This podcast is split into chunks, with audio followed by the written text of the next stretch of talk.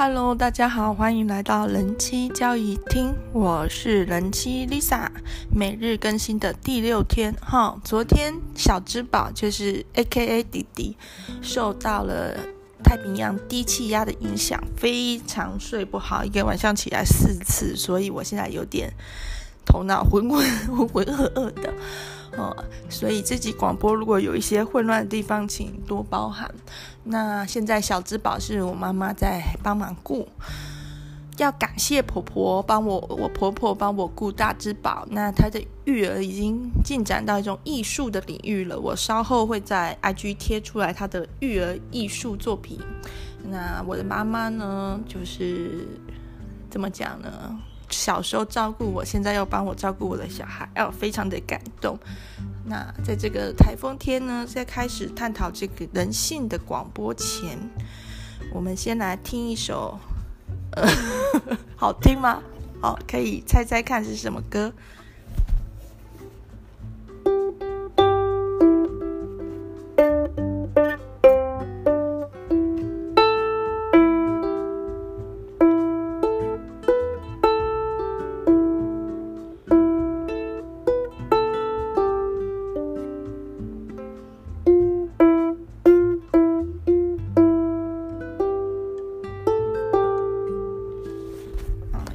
面有点弹错啦，希望不影响各位猜猜看。好，这一集是关于人性的主题。那我对于人性的好奇或探索，可能源自于我发生过一些我比较难去解释的事件，就是曾经有一度在网络上被很严。说激烈吗？或者是说被攻击就对了。那在那个事件中，其实事件发生当下传来的一些正面的鼓励、支持，甚至我朋友站出来为我去站 站边，导致那个战火延烧得很长，是反而是比较多的。印象最深的是，连早餐店老板都要请我吃早餐的这种程度。可是对当时的我来说，那种被攻击的恐惧或者是不解是印象很深，以至于后来会一直想要去探索，就是弄清楚那时候的我为什么会站上火线，而大家又为什么为什么会有一些人疯狂的呃攻击我。那时候我印象最深刻是有个女生就特别留言给我说，她要是看到我的话，她一定要呼我巴掌。还好，就是说我本人跟照片落差蛮大，他看到我应该是认不出来了。好，这个事件已经过蛮久了，就不谈。但是确实发生过一些事之后，我就会觉得世界已经不太一样了。在今天要讲的书籍呢，其实是一本很难看的书。这里说的难看，不是说不好看，而是说不容易去阅读，是一个非常考验阅读技巧的书，叫做《十种人性：我们与善恶的距离》。为什么这本书很考验阅读呢？它的叙事手法是所谓的倒叙、插叙、并叙。也就是说，他并不是顺顺的跟你讲说好久好久以前发生了什么事，然后一口气讲到最后结局。他的过程比较像是先跟你讲结局，或者是跟你讲结局的一部分，再来跟你讲其中一个故事的一部分。那故事也可能是顺序，也可能是倒叙。在故事之外，他又补充科学的、社会学的、哦心理学的、人类的演化的解释，就好像你同时。再拼十块拼图，然后每个拼图都拼一点点，这种感觉。而且你也不一定是从角角边边开始拼，可能某一块拼图它给你正中间的那一片开始，可能有的拼图它是给你第一片开始，不一定。但是如果像 Lisa 这样子一鼓作气，不用一鼓作气啊，会憋死，就是呃比较。有毅力的把它看完的话，从头看到完的话，就会发现说，在它这每一块一块散落的小拼图，其实可以再拼成一个更大的样貌，就是人的心理或者说人的人性吧。然后在这个故事，它的地理的范围是非常非常广的，也就是说，几乎是作者几乎是世界各地这样跑去拼凑出这样的故事。历史上的时间轴也拉得很长，从远古人类开始到最近的是这样的一个叙事手法。好，那各位如果想挑战的话，可以去搜寻这本书，叫做《十种人性：我们与善恶的距离》，厚度也是。蛮惊人的。那我看的是电子书，看电子书会看的比实体书快一点，但我觉得 还是实体书好，因为电子书有时候会造成我们视觉的那种跳过跳过，我觉得有时候会错过一些 细节，又或者是当你想要回头去看某一个地方的时候，你不容易找到，不像实体书翻一翻比较好找。人性是什么？是怎么回事？开头我想先引述《塔木德经》的最开头：如果我们不为自己，如果我不为自己，谁会为我？如果我只为自己，我会是谁？如果不是现在，那是何时？这个有点悬疑的几，有点诗意，有点悬疑的几个问题。那塔木德经是什么？是犹太人的口传经典，就是犹太犹太人有他们的圣经，犹太教的圣经。但是塔木德这一本是犹太人的拉比，就是有智慧的老师，他们彼此之间，或者是自己在那边口述一些讲解律法或者辩论一些道理的时候的一个，像是。记录本这样子，所以它其实是一个口传的智慧，但是也有文本，试图做一个文本。那犹太人、犹太教这个族群是比较特别，就是怎么去定义谁是犹太人？有两个指标，第一个就是信犹太教，第二个就是妈妈是犹太人，是一个族群上和宗教上凝聚在一起的。那犹太人的命运很多舛，包含曾经被埃及统治，然后摩西带领他们出红海，那后来又被罗马帝国占领，中间时而松，时而严，有的。时候甚至是比较迫害的，嗯，后来正因为历史上曾经犹太人有建立过自己的以色列王朝，但是又被邻国这样子灭了，然后后来犹太人一直比较处于一种四散的逃亡的那种感觉，就跑到各个国家去。最近期大家应该都知道，犹太人的受到迫害是在二战期间的德国纳粹集中营。杀了大概六百万的犹太人，这个数目字其实会让人听得很很震撼。那在这个命运多舛的民族里面，他们靠着什么力量支持下来、团结下来，没有改变自己？就是犹太人就是犹太人，信犹太教就是犹太教。他们怎么去凝聚？他们怎么去生活？他们怎么去走过那个厄运？就会让我觉得。非常的好奇，所以才会对塔木德这本书有点兴趣。但是要找到好的塔木德的中译版本很难。首先，好的所谓的好的塔木德就很难去定义，因为它是一个口传智慧。所以，如果你要了解塔木德，你可能也要有个拉比，就是你要一个有智慧的犹太人的老爷爷，然后去教你事情，这样你比较容易去了解。书上就是。文本记录的不一定是详实，而且各个版本可能有很大的差异。再来就是一定是希伯来文，怎么可能是中文？就是讲中写中文、读写中文的犹太人比较少啦。所以就是希伯来文之外，勉强可能有所谓的呃英文。那到中文版本，我想就可能不多见。可是后来我在书，就是市面上的书籍又有看到塔木德，当下我就很开心，想说，哎，不如就买这本回去研究看看吧。然后看到它的副标写塔木德，犹太人的致富圣经，就 是犹太人是怎么靠着塔木德这本书变得那么有钱的，我就觉得。好像不是，好像不是我在找的东西。但犹太人是非常有名的重视财富的民族。可是我想找的答案不是他们为什么变成有钱人，对，我想找的是另外一些东西。那这本《十种人性》里面也有我我想找的东西。那故事的一开始，为什么作者作者叫做迪尔斯哈？应该是迪亚斯吧，就是一个他的姓，他是一个英国的大律师，然后有当到御用律师，皇家御用律师，那也有当到法官，同时他也是一个人权律师，最主要最近在主要推广就是要去避免这个外阴割残，就是有一些非洲部落是会把小女孩的外阴部直接割掉，他在一直推广不要再做这种残忍的事。那这个律师呢，在他职业生涯里面有一个辩护的案件是这样的：那个小男孩，未成年的小男孩，因为他犯了一些罪，所以被关进少年的一个看守所。那这个小男孩呢，他身高一百四十七公分，体重四十一公斤。这个必须强调，就是他其实是比较体型比较瘦小、瘦弱的状态。他在晚上的时候去用烤面包机烤吐司，烤完之后没有亲。为什么他不亲呢？这个小孩叫米亚特。为什么米亚特不亲呢？因为他觉得别人也有弄脏，别人也没有亲啊，为什么我要亲？但是他这个没有服从一些指令管教的是，让这个少年包容所的。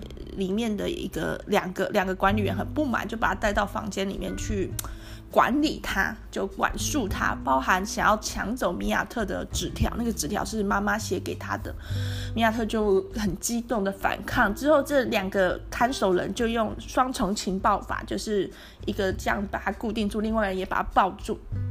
想要让这个米亚特被制服，或者是说冷静下来，过程中因为会涉及压米亚特的头，所以米亚特有清楚的表达说：“我不能呼吸了，我不能呼吸了。”就是他，他可能被压到脖子，或者是压迫力道太大，他是呼吸不过来。但是就很像台湾之前发生的空手道事件一样，其实那个小男孩被教练一次一次的摔在地上，然后一直说我好痛，但是没人理他。这个米亚特的呼救也被。忽视了，以为他在装货是怎样，结果这个小小的生命就这样子在看守所里面就是过过世了。而且特别是这是一个少年的保护机构，他并不是真的像是监狱那样，因为他是未成年的米亚特。所以理论上来讲，这个机构应该背负着更多的一个教育的意义，大于它的惩罚哈。因为刑法有三重目标嘛，威吓、应报、再教育，特别是针对未成年族群，这个再教育应该才是主体。可是事实上，就是这个米亚特被施以了最严重的惩罚，就是他死了。米亚特的妈妈完全无法接受，所以就请了律师。这个律师就是今天的作者哈，迪尔斯。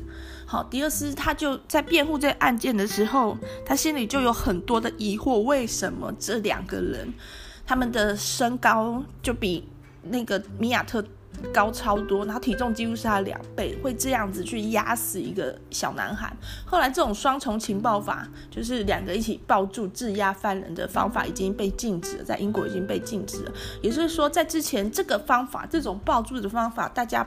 没有意识到它的危险性，认为是一个合理的管束法。那现在已经禁止了。经过这个案件，那这个作者他就在思考，那他是这个这个过程是很缓慢的。但后来我们可以看到，这两个犯下这个罪行的看守人员，他们说，其中有一个他很后悔，他说我我我不该这么做，那个只是一个那么瘦小小男孩。但也有说，压死他就好像压死一只猫一样。到底是什么样的人性，什么样的机制，使我们可以去忽视一个小男孩那么痛苦的呼救，或者是说是什么样的机制，使人可以对另外一个人视而不见，那么残忍？我们人为什么可以去杀人？当然，人也会去救人，人也会去杀人，这是为什么？所以，这个迪尔斯在这个案件之后，他没有放下这个小男孩，他反复的看那个小男孩最后的身影，就是他走回他房间的那段影像。他没有看到那个小男孩的脸，就是那小男孩在监视器的画面中，他是没有回头。当然，他干嘛回头？他又不知道有人之后要一直这样看那段影片，他就这样走进那房间之后，他的生命就消失了。所以这件事在这个作者迪亚斯心中就落下了一个很大的问号，他就开始了他的寻找。后来在他寻找过程中，他发现人我们的所作所为，或者是我们的心理状态，不是我们想的那么简单，不是那么单纯可以用理性去解释的。在我们的体内，在我们的脑内，其实藏着十种模组。这种这十种模组呢，是经过漫长的演化而来的，就是人要成为人，人要活下来，在这漫长的几万年间，我们要存活下来，我们研发出一些机制。那有些情况下，现代社会已经跟以前社会完全不一样，但是这些演化而来的机制藏在我们大脑的最深处，甚至是原始脑的地方，比如说杏仁核、海马回这些比较嗯、脑中央的原始的系统，而不是大脑皮层这种理性思考的系统。那这这十十种人格特质里面有一些非常正面的，比如说感痛者，我们可以对别人的情绪感同身受。所以说，今天假如我们眼前有一个人他要溺水了，很多人就会奋不顾身的去救他。这个当下，我们觉得我们必须去救他，因为我们感觉得到他所感觉的痛苦，我们愿意。代替他去承受，嗯，这样的痛苦。然而，在这十种人格模组里面，也有一些是，嗯，比较我们这么说残忍的嘛。比如说放逐者，放逐者有点像是我经历过的事，就是族群里面，当有一些人他做的事可能危害这个族群的利益的时候，或者是触及了什么东西，I don't know，反正就是不对啦。这时候人其实是会集起，就是。集团起来，集合起来，把那个人赶出去的，对。又或者是说，我们也可能是那个，我们可能是那个把人赶出去的人，我们也可能是被赶出去的人。然后还有自惧者，自惧者是第三种人格特质。这，哎，这个章节非常非常有意思。自惧者，我之后应该会额外录一集，就是人生下来就存在着对死亡的恐惧。也就是说，当我们怀疑为什么要活着的时候，其实某种程度我们是害怕着那个死亡。对，我们害怕活着，其实我们害怕的，真的害怕的是死亡。所以就是想死又不敢死了。因为如果我们不害怕死亡的话，当我们怀疑为什么要活着的时候，或者是我们不知道为什么要活着的时候，我们就死了就就可以了。就是问题就是那么简单。但在自句子这一这个章节里面，他特别去。记录了一些封锁、密密锁、封锁症候群的这些人，可能是因为，呃，一些疾病或者是脑部的一些创伤，他没有办法再去移动自己，全身上下可能只剩下眼睛可以眨。最有名的例子就是《潜水钟与蝴蝶》那本书的作者，他只能眨眼，只能眨其中一只眼，靠这样跟外界沟通。有些人甚至连那一只眼都没办法眨，全身上下的都。的肌肉他都无法控制，他活着，可是他被自己的身体困住了。那后来科学家想到一个方法来确定这个植物人或者这个这个被困住的被闭锁的人他有没有意识，就是问问题，问说，诶，请请你请问一下哈，你你家里面是不是有两个姐姐呢？好，如果是的话，请你想象你在打网球。如果不是的话，请你想象你家，就是你家里面的空间，想象你在你家里。那因为想象打网球的时候会动到的脑部是关于运动的那些皮层区域，而想象家里的话是一一些关于空间的区域跟记忆的唤醒。所以说，当你去做大脑的扫描的时候，你会发现。大脑活跃的位置是不一样的，借此就可以判断说这个完全不能动，看起来好像没有意识，因为他没有动作、没有反应的，他实际上有没有意识？就发现说，其实好像有五分之一的这种。我们以为已经失去意识了，哈，已经因为不能动作的失去意识人，可能是还是有意识的，甚至有一些人他已经五年了，被当成一个植物人被晾在那边，其实他听得见，他也能思考。那作者就想，对于这些人来说，这个好像一个噩梦一样，就好像做一个没有办法醒过来的梦。他一直在想，可是他没有办法动他的任何任何一个部位，然后他就被灌食，或者是他就被嗯吸氧气，他就吸氧气，他就被灌食，他就活着，可是他没有办法移动自己，那是什么感觉？那其中一个这样的人，他其实就在争取他安乐死的权益。他刚好还剩一个眼睛可以移动，所以他用移动的眼睛去传递，好，就用他们特殊的打字法，就是。去打出了一些字母，要他的太太让他死，甚至还为此跟英国政府打官司，但是打输了，他没有争取到那个安乐死。后来因为他这件事打击太大，他后来很快的身体器官衰竭，最后他也是过世了。所以说，自惧者这一这一个篇章讲的东西非常的深层的，就是生命是什么，死亡是什么，怎么去面对。在这个篇章里面，也有一些人他克服了他对死亡的恐惧，明明就是全身上下动弹不得，但是还是照样可以去攻读艺术史、攻读历史，甚至准备要念博士。所以人跟人之间的差异也很大。我们能不能够去克服恐惧？对，那这个东西其实讲在原始的大脑里面。好，那第四种人格是注视者。注视者他就是说，我们都喜欢看美好的东西，就是美好的脸，它其实是有吸引力的。注视者跟第第八种人格类型求爱者有点像，注视者比较像是负面的求爱者，我我感觉啦。最近也有一个新闻是好棒棒公司哈，其中一个简性记。怎么讲？高级高级主管嘛，简信，我不知道怎么讲他，还就是应该是一个一个专业人员吧。这个主管他去骚扰他底下的女员工，然后骚扰他的专案专案管理人员，然后性骚扰之后又不承认，然后又羞辱他，反正就做很多恶心的事。之后好棒棒公司。表面上答应这个当事人，这个女生会好好处理，事实实质上是逼她离职，而且不准她说出去。当然，这女生很勇敢的，花了很久的时间去劳动部打官司，然后成功的就是证明这是一次非法解雇，然后这里面也涉及了一些滥用职权的性骚扰。那好棒棒公司现在就全面否定这件事，认为说这是那个简信员工跟这一受害女子之间的事，两个人都已经离职了，不关这间公司的事。那当然是很令人气愤啊！对，这为什么会这样？为什么有些人会为爱做出很好的事，为爱奋不顾身？那有些人也会为爱做出很坏的事，对，比如说泼。追不到喜欢的女生，泼她硫酸，在这个第四四种人格典型注视者里面有这样的故事。第五种攻击者，啊，这是真正的攻击。杀人的那种攻击，他去到中非共和国，中非共和国时至今日都还在一个混乱中。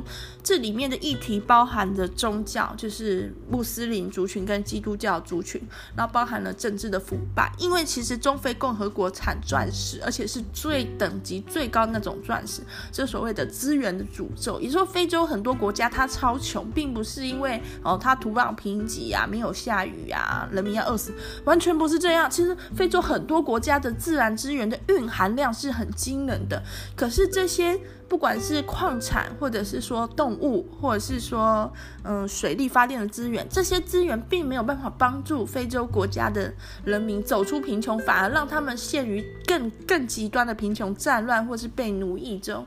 这是这是为什么？因为有些人想要拥有权力，想要拥有全部的权力。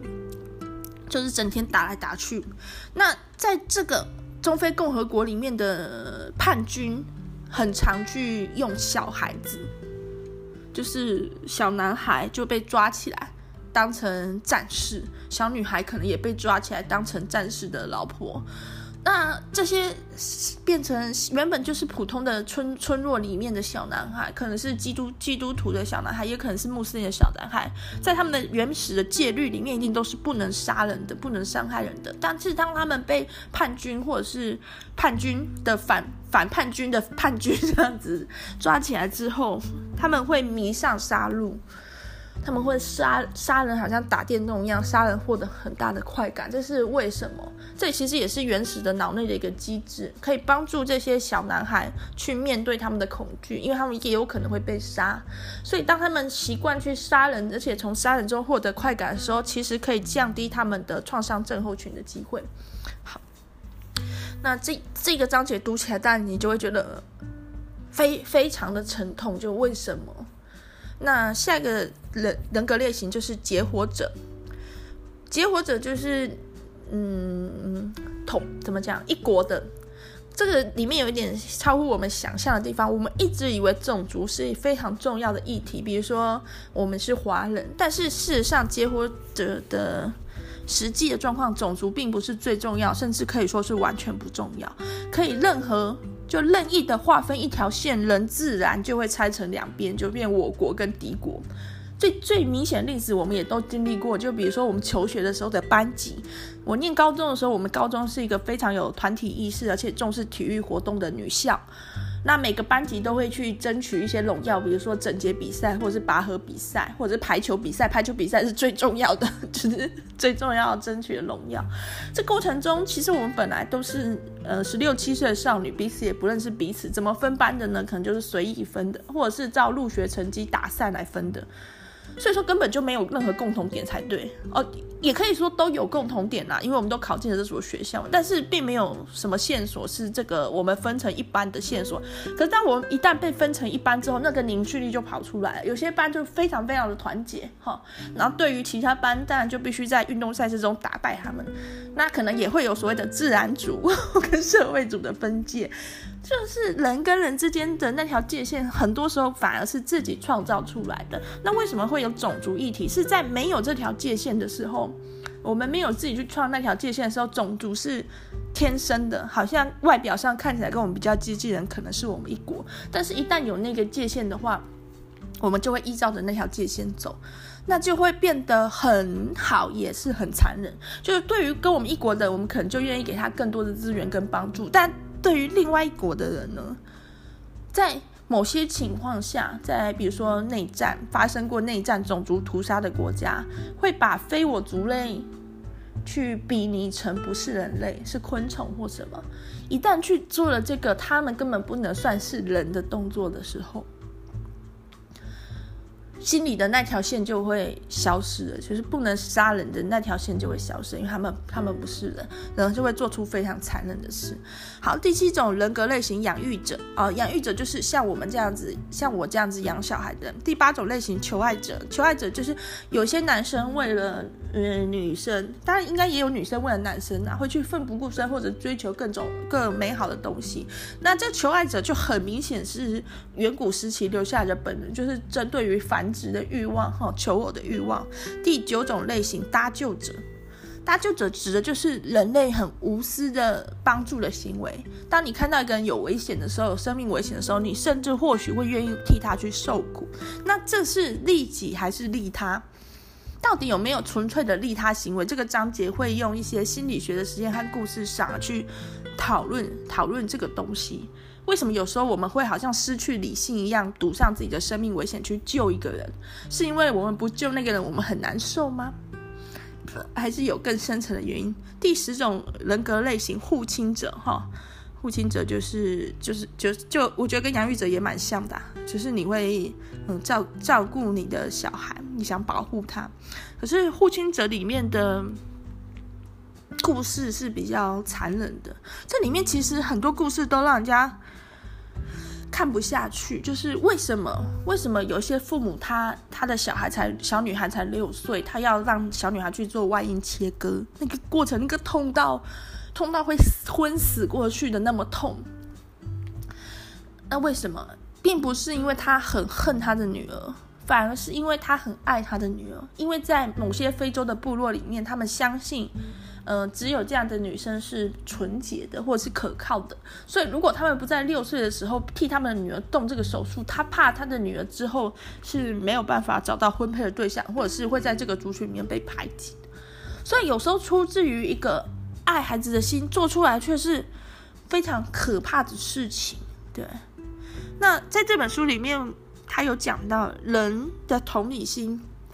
人的这种同情心是有界限的，否则我们就会忙不过来。如果什么议题我们都要关心的话，我们必须是从最切身的，可能是自己的事，或者是自己家人的事、自己朋友的事，或者是自己国家的事，这样子一步步去推展我们的同理心。那到了某一个范围之外的数值，我们会直接忽略。比如说，呃，今天伊索比亚有一个小男孩，他快饿死了。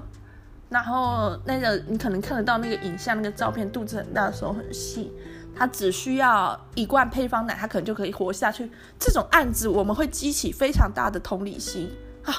配方奶，我家这里就有一罐弟弟的，不如寄过去好了。这种想法。可是如果今天在伊索比亚有十万个小男孩要饿死了，其实我们大脑就完全没办法去反映这件事，就完全会失去那感觉，会麻木掉，会视而不见掉。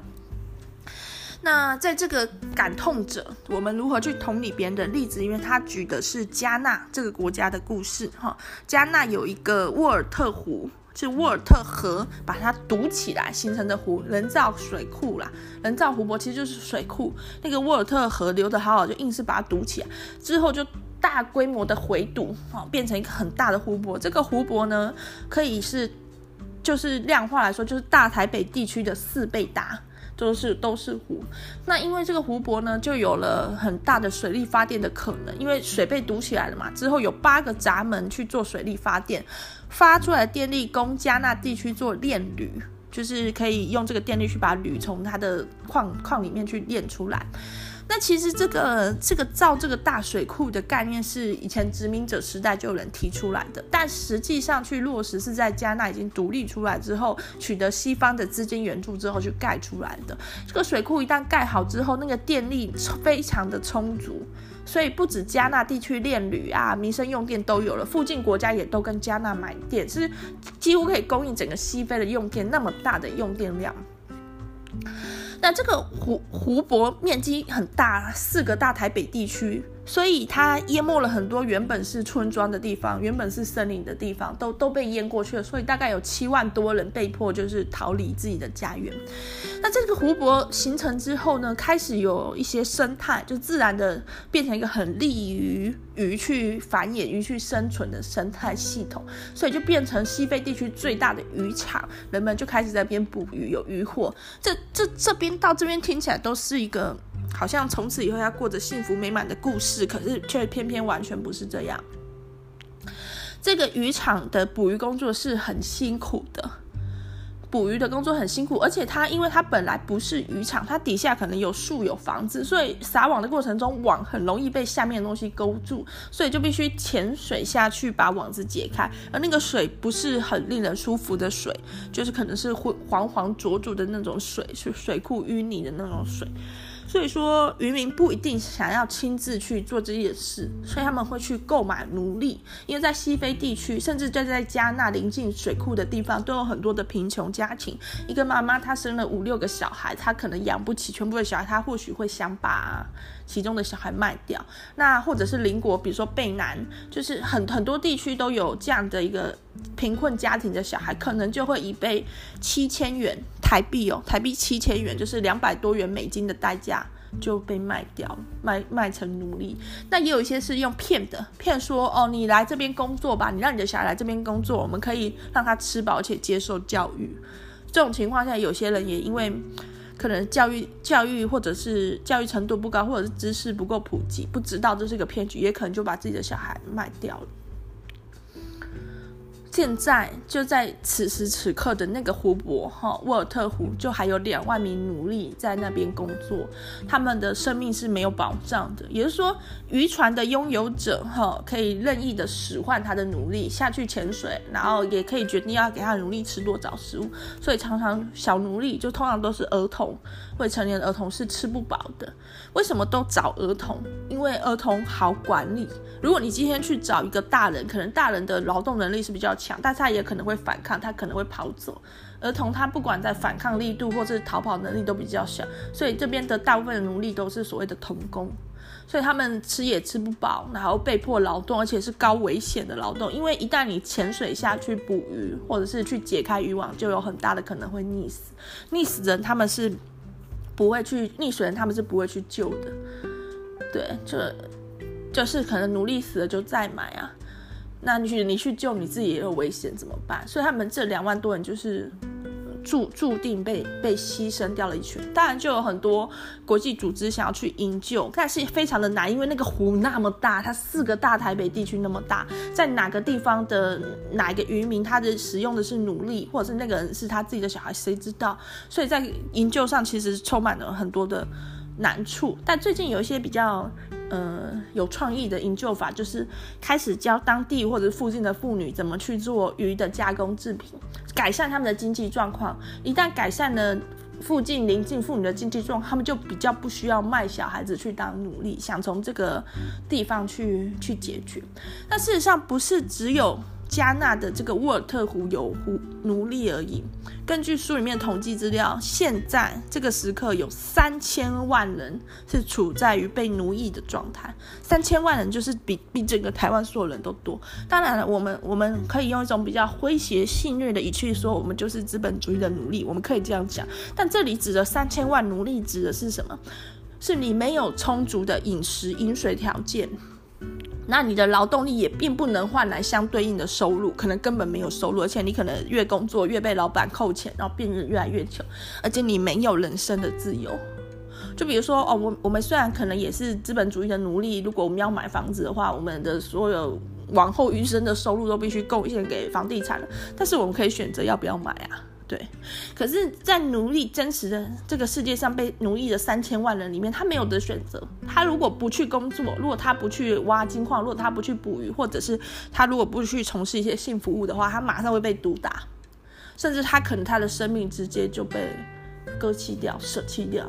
这这种状态下，三千万人，但是你会发现一件事，就是三千万人与与我何干呐、啊？就是我完全没有办法去想象三千万人是是什么概念，整个台湾所有人都当奴隶还不够，那那那又是怎样？会人的大脑这种东西会离大脑很远，是我没办法想象。但是如果就在我们旁边，好，就在我家隔壁，哈，我家对面，哈，他们对面出出入入的越南籍女子其实是被囚禁的，其实是奴隶的，然后她从门底下递一个纸条，以上都是想象哦，不要去报警。第一个纸条说就 help。救命！这样的话，那我的感觉就非常的强了。怎么办？我要怎么去救他？所以这是什么？这是人的大脑的一些机制吧。好，最好的、最坏的，其实都有它演化上的道理，而且都并存在我们的体内。就是我的脑内就有这十种人格，我也可以是那个很凶残的人，只要条件对了，或者是感觉对了。像里面的实验就是用小虫子啊。这这里有一个小虫子，好，这个小虫子呢就被放在那边，我按一个按钮，它就会被搅碎，然后请我在最短的时间内搅碎最多小虫子。那这个小虫子跟我有多相似，会是影响我搅碎多少小虫子的关键。如果这只小虫子叫 Lisa，天哪，我不可能搅得下去。我也叫丽莎，我我我看到这个装在杯子里面的小叫丽莎小虫子，我嚼嚼不下去啊。对，这种人与人之间有多相近，你我是不是同一种人，会影响我们的很多行为。但是有一个很特别的机制，叫做试杀，试着杀杀看。也说，我无论如何都必须杀掉那只丽莎的情况下，好了，我就杀杀看，按下去之后会发生什么事？之后我会非常疯狂的，比我原本的状态更会杀这种叫 Lisa 的小虫子。这个嗜杀的状态会引起我们的一个呃认知行为失调，就是说我我为什么杀了一个我应不应该要去杀的东西？我怎么解释这件事？所以它会后导致后来我一直杀，一直杀，一直杀，一直杀，因为我我我没有办法处理我心里的矛盾状态。我我为什么杀了一个跟我那么像的小虫虫？可能就是那个小丑人很该杀吧，不然我为什么杀他？其实那个刺杀是被逼的嘛。可是我我的心里是没办法调试，所以我就狂攻击。所以有的时候你也可以去想这件事，在网络上的一些攻击状态，到后来失去理性了，有可能就是一个认知行为失调的状态，就是他一开始做一个不理性的攻击。后来大家就说，你怎么这样啊？他就为了捍卫他自己，就变得更不理性了，也也也是有可能。像我举郑州大水的例子，这这真的是很可怕，特别是地铁发生的事，就是水淹进地铁，然后行驶间的地铁被迫停下，然后水一直升高。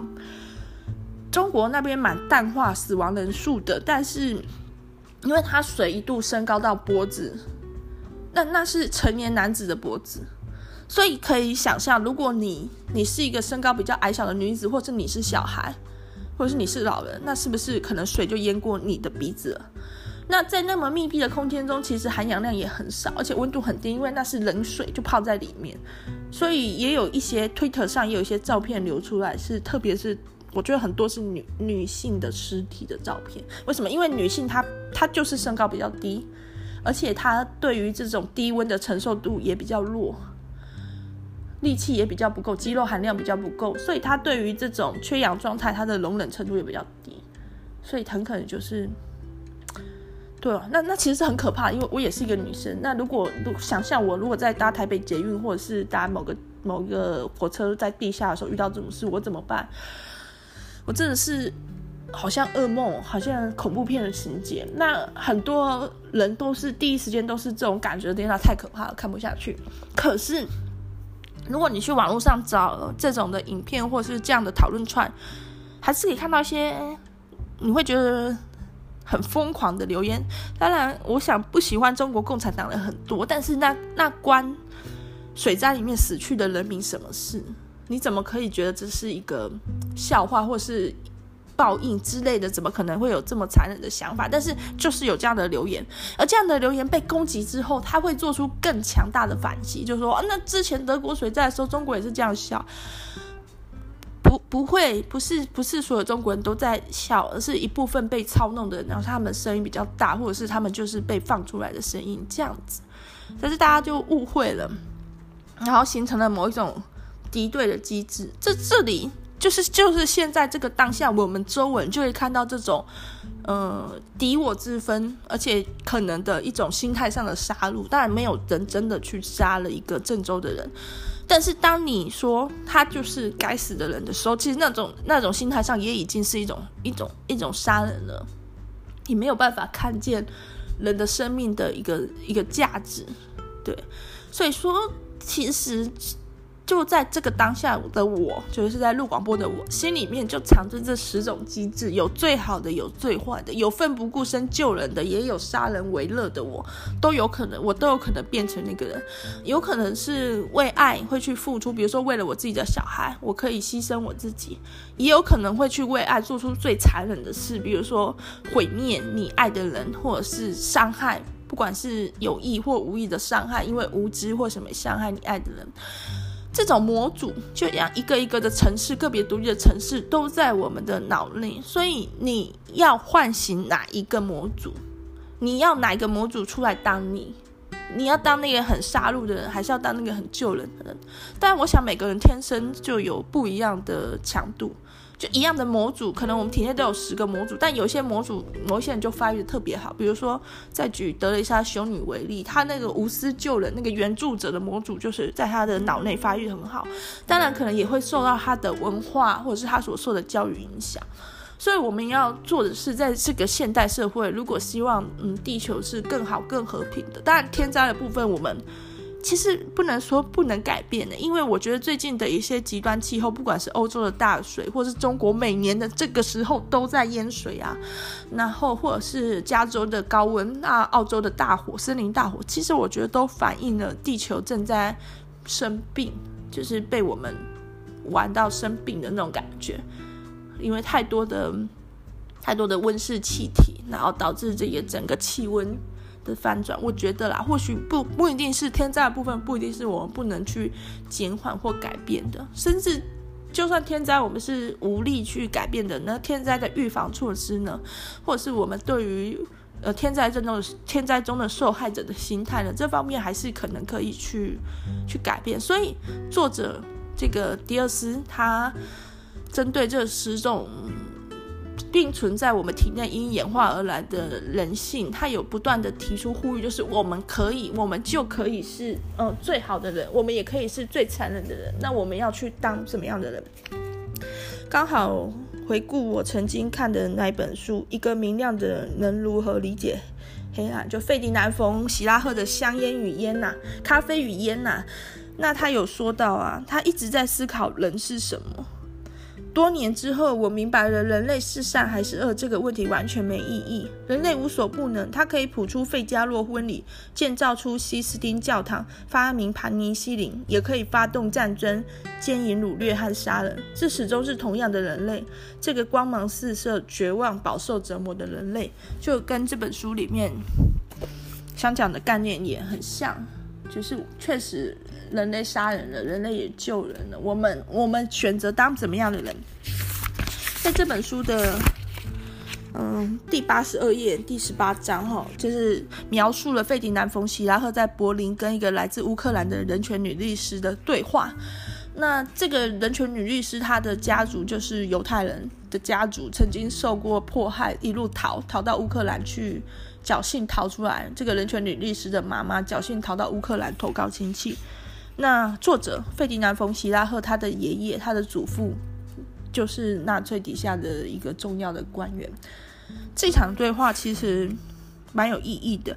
那现在这个好，这个人权女律师，她还在对抗着一些乌克兰的不公不义，或者是说俄罗斯的一些侵略的举动，想要控制的举动。